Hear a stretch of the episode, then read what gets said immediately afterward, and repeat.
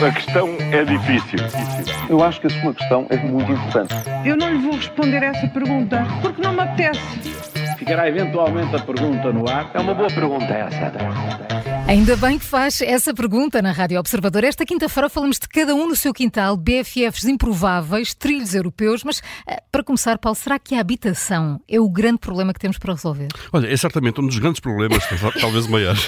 Não, mais devagar, não é? Não sei, temos presentes para abrir. expresso, Há quem é? abra presentes hoje, Pois, não é? é Eu só abro dia aqui sem- 24. Não, mas falávamos da habitação. Sim, seguramente é um dos grandes problemas, talvez o maior que temos para resolver. Nos últimos dias ficámos a saber que entre 2021 e 2022 o número de pessoas sem abrigo aumentou 15%. Eram já mais de 10 mil eh, no final do ano passado e, obviamente, que isto não pode ser desligado eh, das condições de acesso à habitação. Ontem também soubemos que o peso das despesas com habitação nos orçamentos familiares também aumentou e já representa quase 40% dos gastos correntes eh, médios das famílias em Portugal. Há poucas casas no mercado, nós sabemos, eh, as que há são a preços eh, exorbitantes, quer para venda, quer eh, para arrendamento, eh, e preços e custos que os ordenados médios não conseguem pagar e as pessoas são cada vez mais empurradas para longe dos centros urbanos. Quando não há políticas públicas eficazes, é basicamente isto que acontece na habitação, na saúde, na educação, no acolhimento de migrantes, enfim, os problemas sobram sempre. Para quem? Para o mexilhão, não é? Aqui é. nada de novo, portanto. Nada de novo. E, e Júlio, para onde caminha a Europa? Ora, perguntas bem, mas Oh, não sabes a sei. quem.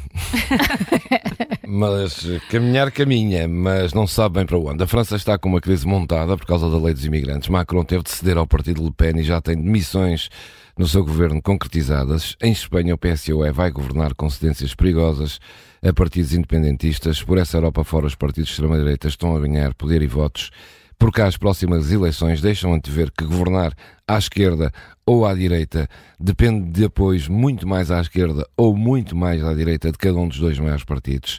A Europa e o continente mais democrático e social do mundo eh, está assim, mas a política e os políticos mais interessados em políticas de conveniência eleitoral do que em resolver o problema dos cidadãos têm feito o suficiente para levarem os eleitores a rejeitarem a tradicional nomenclatura dos partidos. Ninguém sabe onde isto vai parar. E agora encosto-me aqui assim, debruço-me à janela. Então não é que António Costa e Saltino Moraes se transformaram em grandes cúmplices? É É que és fiel. um- tu é que és Quem diria, vizinho? cusca, é Quando ela se põe à janela é isto, olha, dá nisto. É verdade. Ela e o Paulo, bem, faço ideia.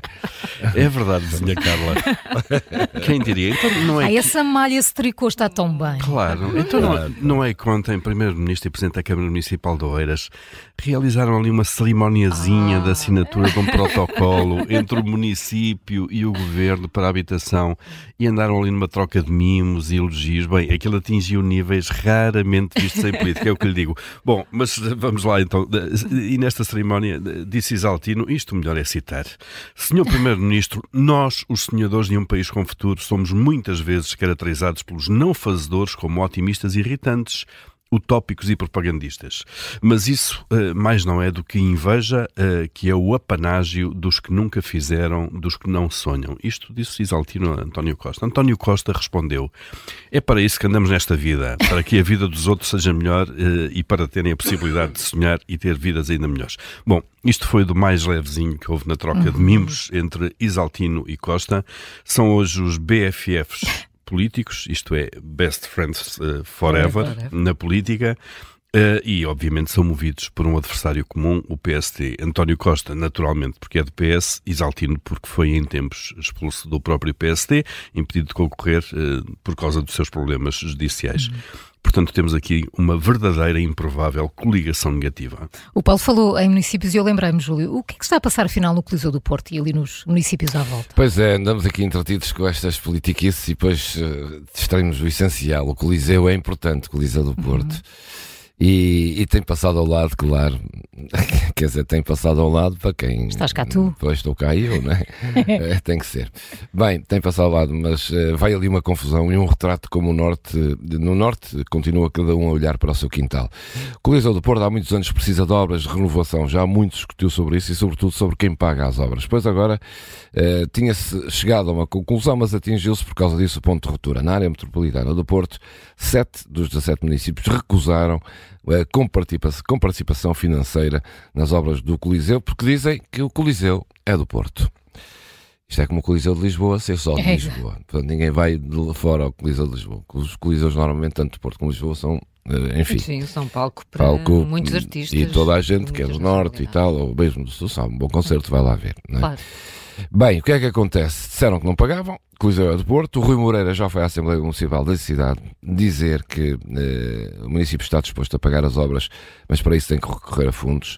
Mas alerta já que vai sair da Sociedade de Transportes da Área Metropolitana do Porto, que é composta pelos municípios todos, e que agora vai zelar mais pelos interesses da cidade e olhar menos para os interesses da Área Metropolitana do Porto.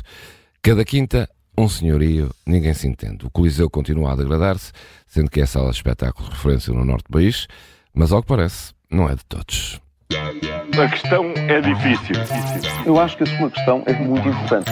Eu não lhe vou responder essa pergunta porque não me apetece. Ficará eventualmente a pergunta no ar. É uma boa pergunta essa.